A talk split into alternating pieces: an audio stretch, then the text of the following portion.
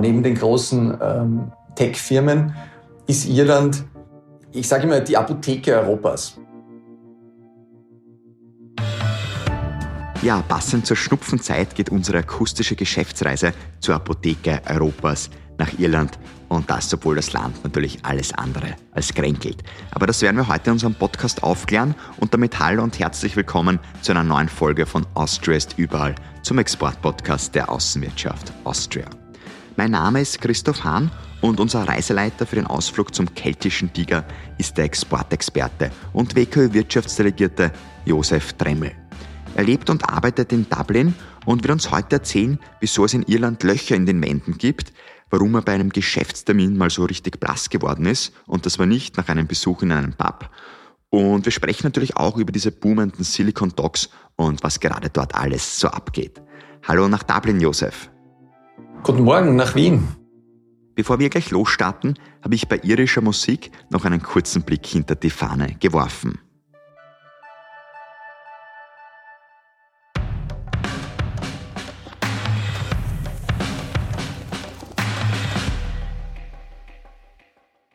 Kennen Sie den irischen Gutsverwalter Charles Cunningham Boycott? Ich habe ihn bis zu diesem Satz nicht gekannt, wobei wir seinen Nachnamen doch öfters verwenden, denn ja, das Wort Boykott geht schließlich auf ihn zurück. Ob dieses Wissen nun im Geschäftsleben weiterhilft, ja, das darf gerne bezweifelt werden. Was aber jedenfalls hilfreich ist, ist eine Portion Zynismus. Der wird nämlich sehr gerne einflussreichen und wohlhabenden Personen respektvoll entgegengebracht. Apropos wohlhabend, das sind auch viele Unternehmen, die sich in Irland niedergelassen haben beim sogenannten keltischen Tiger und der Begriff, der geht übrigens auf das extrem starke Wirtschaftswachstum Irlands zwischen 1990 und 2008 zurück, das dann 2014 auch seine Fortsetzung gefunden hat. Und fortsetzen wird jetzt bei uns der Exportexperte Josef Dremmel.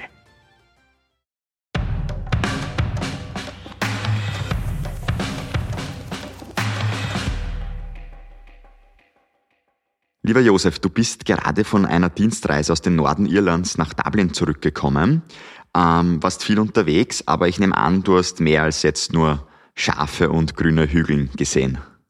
Ja, Irland ist nicht nur landschaftlich sehr schön und mit all seinen Küsten, den, den Steilklippen und, und die Kühe und Schafe, die man vor dem geistigen Auge auf den, auf den Weiden stehen sieht, wenn man an Irland denkt. Nein, Irland ist auch ein Hightech Sektor, ein, ein digitales Powerhouse in Europa. Und sogar oben im Norden, wo man jetzt nicht, wo ich auf Dienstreise war, gemeinsam mit dem österreichischen Botschafter, ähm, ist die, die Tech-Industrie äh, sehr gut vertreten. Und ich muss gestehen, ich war selbst überrascht, dass einer der größten Fintech-Cluster Irlands ähm, wirklich im Norden ist und dort sogar grenzüberschreitend äh, zwischen dem irischen County Donegal und, und Derry ähm, sich ausbreitet. Du hast jetzt diesen Digital-Sektor schon angesprochen, Fintech, Hightech, das sind alles so Sektoren, die total am Wachsen sind, sehr stark in Irland sind. Und interessanterweise sind ja auch die ganzen großen Unternehmen wie Google, Amazon, Facebook, die haben ja auch alle ihre Niederlassungen, ihre Europa, Middle East Niederlassungen dort. Warum ist das eigentlich so? Wieso ist Irland so attraktiv einfach? Du hast recht. Also diese ganzen großen Tech-Firmen, die haben sich hier die letzten 20 Jahre an der Liffey niedergelassen. Liffey ist der Fluss, der durch Dublin durchfließt. Und in diesen ehemaligen Docklands ähm, haben sich die Firmen in neuen Gebäuden niedergelassen und dadurch heißt diese, dieser Stadtteil jetzt auch die Silicon Docks. Ähm, warum die amerikanischen Firmen hier nach Irland kommen, da gibt es eben äh, verschiedene Gründe. Einerseits sicher, Irland ist steuertechnisch noch immer sehr, sehr attraktiv.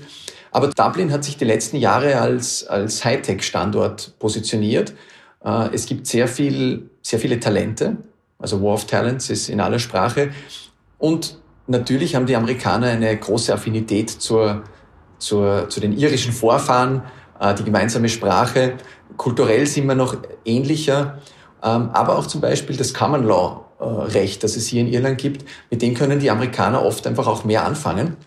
Und ähm, es sind mittlerweile so viele amerikanische Firmen hier, dass man als amerikanischer Geschäftsführer, der jetzt ins Ausland geht, kaum noch argumentieren muss, wenn man sagt, ich gehe nach Irland, da wird keiner fragen, warum, dann kann man sagen, ja, die, alle anderen sind auch schon dort. Also das ist auch einer der Gründe, warum eigentlich dieser, dieser Stein, der einmal ins Rollen gebracht worden ist, auch weiterrollt. Jetzt haben die Vereinigten Staaten ja auch seine ausgeprägte Start-up-Kultur. Ähm, ist in Irland wahrscheinlich auch sehr stark zu spüren.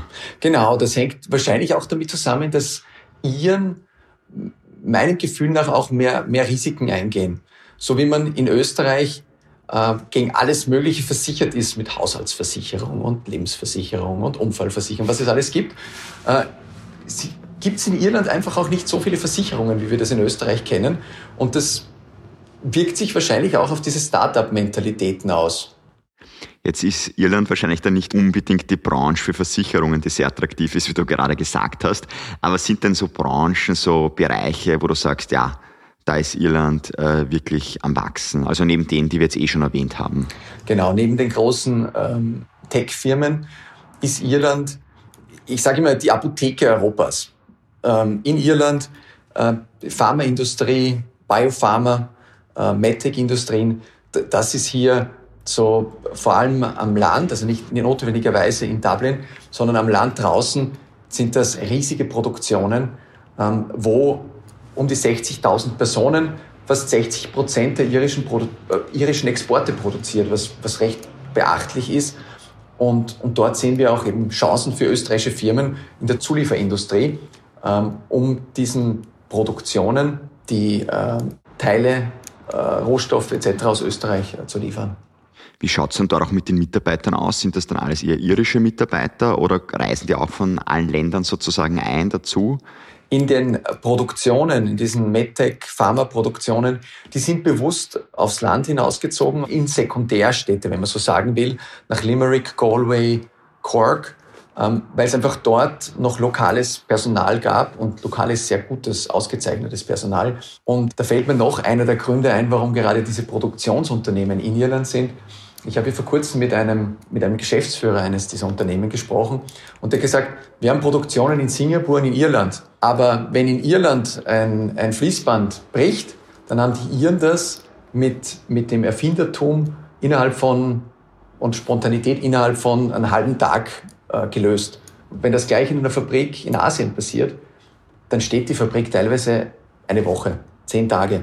Und das ist einer auch der Gründe, warum hier Irland immer noch sehr wettbewerbsfähig ist in diesem Bereich. Irland ist sehr wettbewerbsfähig. Gibt es aber auch so Bereiche, wo du, wo du jetzt auch Defizite siehst, wo du sagst, okay, da muss einiges getan werden. Und wir wissen, wenn was getan werden muss, eröffnen sich natürlich auch immer wieder neue Chancen dann für Unternehmen. Da gibt es äh, einige Sachen hier zu tun. Ähm, ich erinnere mich, als ich hier angekommen bin, bin ich in, in das kleine Reihenhaus eingezogen, wo ich jetzt mit meiner Familie wohne. Und es gab in jedem Zimmer ein faustgroßes Loch ins Freie. Denkt man sich, hm, als Österreicher, was, was ist das? Und dann frage ich, ja, das ist für den Luftausgleich, damit die Wände nicht anschimmeln. Haben wir gedacht, naja, aber im, im, im Winter heizt man da raus. Also es wird in vielen irischen Häusern wird es selten richtig warm. Ähm, hat ein bisschen auch mit dem Klima zu tun. Es wird auch hier nie, nie wirklich extrem kalt, aber so vier, fünf Grad bei hoher Luftfeuchtigkeit bekommen wir schon. Und, und das ist einfach auch einer der, der Sektoren, wo, wo, es riesige Chancen für unsere Firmen gibt. Das ist alles rund um Green Building, äh, Gebäudesanierung, Renewable Energies und das geht dann rein in, in den ganzen Umwelt-Tech-Bereich, so Wasser, Wassersanierung, äh, Wassertechnologien. Da gibt's hier sehr viel zu tun. Da gibt es auch einen großen Investitionsstau und äh, viele der Gelder äh, aus, dem, äh, aus, aus diesen europäischen Programmen fließen jetzt genau in diese Sektoren, also Wasseraufbereitung, Wasserinfrastruktur und dann vor allem dieses Sustainable Building. Das heißt, da heißt es für viele österreichische Unternehmen dranbleiben einfach, dass man da auch Aufträge bekommt dann. Genau, und Österreich hat auch einen sehr guten Namen in diesem Bereich. Wunderbar. Apropos Namen, wo würdest du denn sagen, ist Austria überall in Irland? Also wie bekannt sind wir dort? Ähm, wie gut ist unser Name generell dort vertreten? Hast du da so ein paar Erfolgsstories vielleicht für uns? Ich meine, sehr viele Iren, die ich treffe, die waren einmal Skifahren in Österreich. Und das ist so, äh, wie in vielen anderen Ländern, das ist einfach ein, ein super Einstieg für jedes Gespräch und, und, und gibt auch einfach einen, einen echt einen, einen freundlichen Tune einmal zum, zum Gespräch. Ähm, wo Österreich in Irland ähm, drinnen ist. Ähm, wenn man irisch, irischen Pudding hört, äh, ist das jetzt nicht notwendigerweise Vanillepudding, wie wir den in Österreich kennen, sondern ist das hier so ja, die, die Blunzen, wenn man so sagen will. Ähm, und die irische Blunzen wird mit österreichischen, in österreichischen äh, Fleischöfen gekocht. Das ist so, das sage ich den Iren immer wieder und die schauen mich an, so was? Und, und das ist eines von diesen versteckten Beispielen, wo Österreich in Irland drinnen ist, wo man das eigentlich gar nicht vermutet. Ähm, in, in den Städten hier ist sehr viel von der, von der Smart City Tech wird von österreichischen Firmen wie, wie Kapsch ähm, oder, oder von Swaco geliefert. Die haben auch einen, einen ausgezeichneten lokalen Partner, der hier auch äh, gerade äh, gemeinsam mit Kapsch eine neue Technologie auf den Highways äh, eingeführt hat. Es gibt ein österreichisches Unternehmen, einen Fassadenbau aus Adnang in Oberösterreich, der hat hier sehr viele Landmark-Gebäude in der Stadt mit Fassaden ausge, ausgestattet. Äh, eines der letzten Projekte ist eine, eine große Verbindungsbrücke äh, der irischen Zentralbank. Und, und dann könnte ich noch, also es, es gibt sehr viele Beispiele, ähm, wo, man, wo man Österreicher, wo, man Öst, wo Österreich surprisingly ingenious, also so überraschend genial äh, drinnen versteckt ist, verpackt ist. Und äh, ich, ich könnte Stunden drüber reden, aber ich denke mal, da, das wird jetzt hier den, den, den Rahmen sprengen. Das würde den Podcast dann füllen sozusagen. Genau. Aber ich glaube, wer Interesse hat, an der Stelle kann man das gleich sagen, der kann sich ja dann direkt auch bei dir melden, ähm, wenn er wirklich direkten Kontakt braucht oder mehr über diese Unternehmen wissen möchte einfach. Selbstverständlich, also dafür sind wir hier. Diese Firmen sind zum Glück schon gut in Irland angekommen äh, und wir helfen unseren Unternehmen natürlich auch dabei, hier Partner zu finden. Also das ist hier unsere, eine unserer Hauptaktivitäten, dass man schaut, dass man nachhaltige gute irische Partner findet, mit denen man dann wirklich den, den irischen Markt aufrollen kann und dann wieder zu so einer Erfolgsgeschichte werden kann.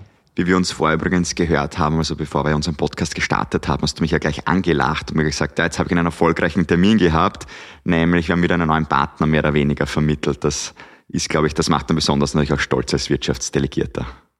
Genau, das sind so die, das ist so die Cherry on the Cake äh, von meinem Beruf, wenn man wirklich lange hinarbeitet und dann über Kontaktherstellung äh, zwei Partner zusammenbringt und die dann wirklich mal ihr, ihr Kooperationsabkommen äh, unterzeichnen. Die, die Lizenzierung ist noch nicht durch, darum darf ich den Namen leider nicht nennen, aber das können wir bei einem, zu einem späteren Podcast dann vielleicht mal nachholen. Wunderbar. Gratulation dazu. Ähm, ich möchte mit dir jetzt auch ganz kurz auch über den Brexit noch sprechen, weil hat natürlich auch massive Auswirkungen auf Irland und auf Österreich dann natürlich vielleicht auch. Wie siehst du da die Situation? Was wird sich da vielleicht tun, nicht tun? In, in Irland sind zurzeit die Auswirkungen von Brexit und Covid schwer auseinanderzuhalten. Ähm, die, die Prognosen waren, dass die irische Volkswirtschaft über einen Zeitraum von sieben Jahren um zwei, drei Prozent weniger wachsen wird. Nur jetzt sieht man, Corona-Jahr 2020 sind die Iren als einzige Volkswirtschaft in Europa gewachsen. Und von diesem hohen Niveau aus werden die 2021 nochmal fast 12 Prozent wachsen. Also da kann ich jetzt mal mit ruhigem Gewissen sagen, den Iren, die haben jetzt vom Brexit jetzt nicht sonderliche Nachteile gehabt. Ich sehe für unsere österreichischen Firmen allerdings sehr viele Chancen. Irische Unternehmen sind auf der Suche oder wollen ihre, ihre Lieferketten diversifizieren. Traditionell war das UK der engste Handelspartner von Irland, auch aufgrund der gemeinsamen Sprache, der geografischen Nähe. Aber die Iren oder irische Unternehmen suchen jetzt sehr wohl Risiken aus dem Geschäft rauszunehmen. Das bedeutet einerseits von der Währung her, andererseits ähm, im Medtech-Pharma-Bereich, da ist alles, oder auch im, im Aerospace-Bereich, da ist alles höchst reguliert und ähm, da gibt es europäische Standards, die eingehalten werden müssen. Und da bietet sich Österreich jetzt auch an als, als Partner, um diese Risiken äh, gewisserweise einfach auch äh, zu verhindern. Und da haben wir auch sehr gute Response bekommen äh, von irischen Unternehmen, die da interessiert sind, äh, neue österreichische Partner ins Sortiment mit aufzunehmen oder in die, äh, mit neuen österreichischen Partnern zu arbeiten. UK hast du auch angesprochen, gerade auch sehr spannend. Wie viele Grenzübergänge gibt es zwischen Irland und dem UK, also Nordirland quasi?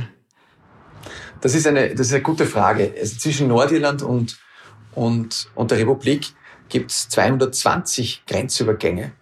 Äh, verglichen mit, mit den äh, Grenzübergängen der Europäischen Union zu Osteuropa wo es nur knapp 60 gibt, ist es einfach eine Riesenzahl und erklärt auch, warum den Iren und auch der Europäischen Union klar war, man muss eine, eine Lösung suchen für, für die innerirische Grenze. Das ist eine Grenze, die, wie ich gerade gesagt habe, die, die ist kaum zu kontrollieren. Und äh, dadurch wurde auch das Verhandlungsergebnis mit der Grenze in der Irischen See erreicht, weil einfach alle Beteiligten gesehen haben, okay, das braucht besondere Lösungen für besondere Probleme. Was wurde da genau vereinbart mit der Irischen See? Vielleicht, dass wir das auch noch kurz aufklären. Ähm, um eine, um eine Warngrenze eine innerirische Grenze oder Warenkontrollen an der inneririschen Grenze zu verhindern, werden jetzt Waren, die aus dem Vereinigten Königreich nach Nordirland geliefert werden, in der irischen See kontrolliert, damit nicht über Nordirland britische Waren unkontrolliert in den europäischen, in den gemeinsamen europäischen Markt einsickern können. Und das ist meiner Meinung nach eine, eine gute Lösung. Ich habe jetzt im, im Rahmen unserer Dienstreise auch Stimmen gehört von Unternehmen, das sind, die waren jetzt auf irischer Seite, aber die haben gesagt, naja, die, also die Unternehmen in Nordirland, die, die sagen zwar nicht viel, von denen hört man nicht viel, aber die sind zum größten Teil sind die zufrieden, äh, weil die können jetzt, die haben das Beste beider Welten. Die können ins UK liefern, können nach Irland liefern. Die Diskussionen zum Protokoll, das ist sehr viel politisches Säbelrasseln und, und wir schauen jetzt mal, was, was dabei rauskommen wird. Sozusagen bringen wird. Genau. Ich möchte mit dir jetzt auch noch, lieber Josef, über die Geschäftskultur in Irland sprechen. Ähm, du lebst jetzt mit deiner Familie, hast drei Kinder in Dublin, seit drei Jahren lebst du auch schon dort. Ähm, ich glaube, Familie ist auch ein Thema, das den Iren auch im Geschäftsalltag, in der ganzen Kultur sehr wichtig ist. Genau, irische Familien haben noch sehr viele Kinder. Während ich mit meinen drei Kindern in Österreich, würde man sagen, eine von den größeren Familien äh, schon bin, sind wir in Irland eher Schnitt, weil es noch sehr viele Familien gibt, die vier Kinder haben. Und wenn man sich überlegt, dass die Generation, also meine Generation, sehr viele Leute noch vier, fünf, sechs Geschwister haben, ähm, dann sieht man, dass, dass in, dieser, in diesem demografischen Wandel ähm, Irland so eine, eine Generation hinter Österreich nach ist. Erklärt auch, warum es hier eine, eine sehr, sehr junge Bevölkerung gibt. Und zum Thema Familie ist, also Familie ist sehr oft auch hier ein Konversationsthema. Und ich habe mich dabei ertappt dann, äh, ich bin das in Irland jetzt so gewohnt, und wenn man mit einem österreichischen Geschäftsmann, Geschäftsfrau genau zum Thema Familie spricht, habe ich das jetzt in Österreich teilweise auch, und ich habe mich selbst ertappt dabei, als so, so Icebreaker verwendet, wo man dann einfach spricht über Familie, wie geht's den Kindern, was machen die für einen Sport etc. Und das ist aber in Österreich sehr privat. Und das ist in Österreich, wie soll ich sagen, äh, wenn man einen Geschäftspartner schon vier, fünf Mal gesehen hat, dann kann man mal vielleicht über Frau und Familie sprechen. Ist in Irland aber sehr, sehr vorne dabei. Also das ist, das ist gleich von Beginn, das ist jetzt nicht so privat. Und äh, das war, ist einer dieser, dieser Unterschiede, äh, denen muss man sich einfach bewusst sein. Ähm, und ich sage das unseren, unseren Geschäftsleuten auch immer wieder, ähm, das ist in Irland äh, ganz normal. Ganz normal ist in Irland auch, dass man jetzt nicht mit, mit seiner Position hier irgendwie hausieren geht. So, ich bin jetzt Geschäftsführer oder, oder ich bin jetzt hier Wirtschaftsdelegierter, sondern in Irland ist das alles sehr low-key. Die Basisregel ist, man versucht nicht jemanden anderen durch die eigene Position kleiner erscheinen zu lassen. Ein Beispiel war, ich war einmal eingeladen äh, von einer Chamber of Commerce zu einem, das ist eine, eine lokale Wirtschaftskammer, zu einem Abendessen. Und dann saß ich da und eine Dame saß schon da und ich sage, ah, guten Abend. Und wir beginnen so den Smalltalk und, und sprechen unter anderem über, ja, was sie studiert hat und, und was ich studiert habe. Ich gesagt, ja, Recht. Und sie, ja, interessant, sie hat ja auch Recht studiert. Und haben wir so gesprochen. Und dann frage ich sie, ja, um was, was, was machen Sie jetzt? Und sie, ja, ich bin jetzt Ministerin und, und ich bin, ich bin weiß angelaufen. Meine Frau saß rechts neben mir, die konnte sich das Lachen nicht verkneifen. Ähm, das war eine Ministerin, äh, eine Kulturministerin, die auch die Geltachts, das sind diese gälisch sprechenden Gebiete in Westirland mitverwaltet. Mhm. Aber es war mir furchtbar peinlich. Und sie hat, ja, don't worry. Also die war dann sehr verste also äh, sehr, sehr, sehr sympathisch, sympathisch, muss man sagen. Aber. Und wir hatten wirklich nette Gespräche den ganzen Abend durch. Die hat auch erzählt dann wieder von ihrer Familie.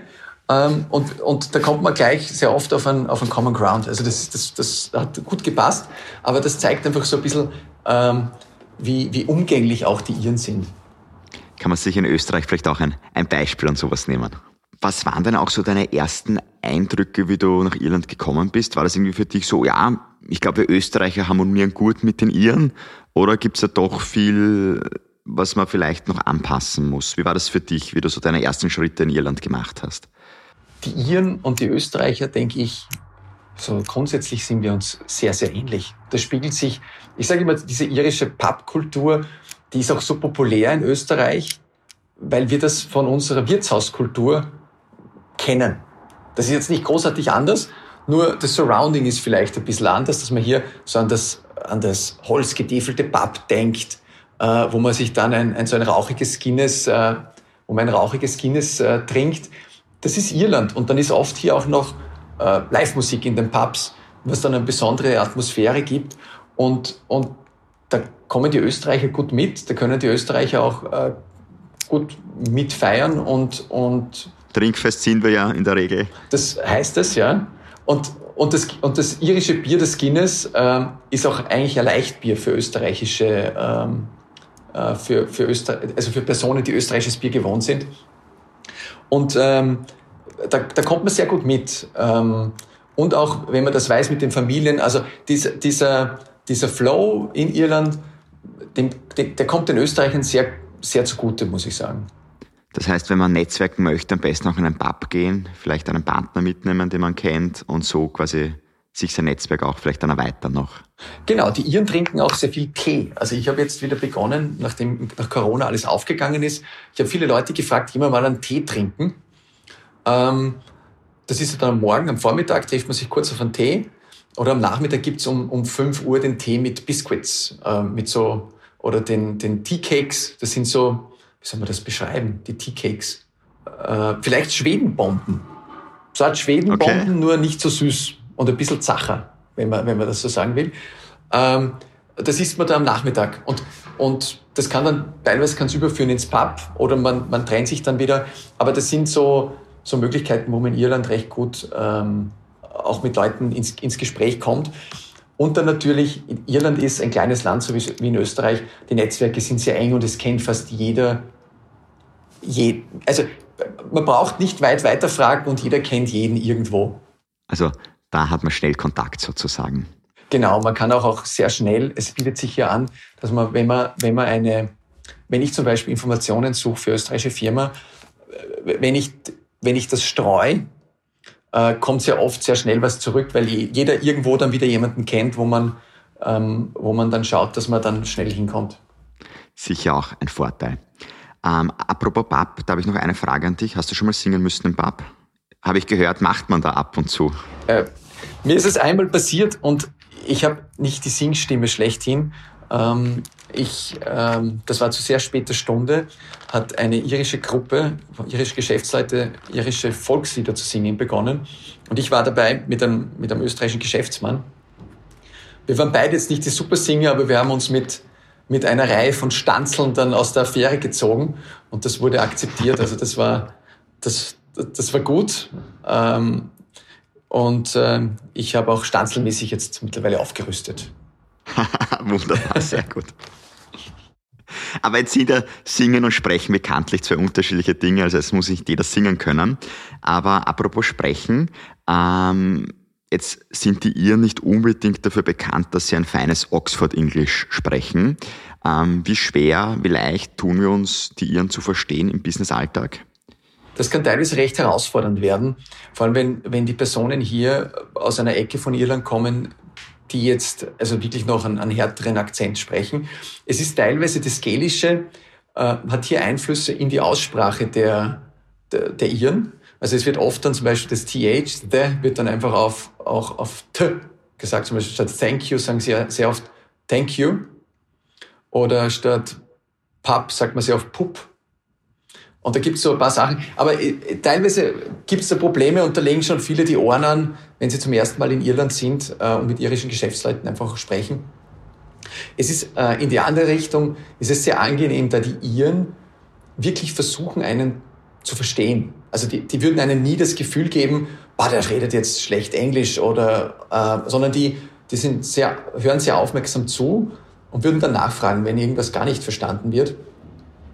Und äh, das ist auch wirklich angenehm in der, in der Konversation. Aber man muss sich darauf einstellen, dass das Englisch ein bisschen anders ist als das, was man vielleicht auch in amerikanischen Filmen hört. Wie oft stößt du auch noch auf Menschen, die Gälisch sprechen?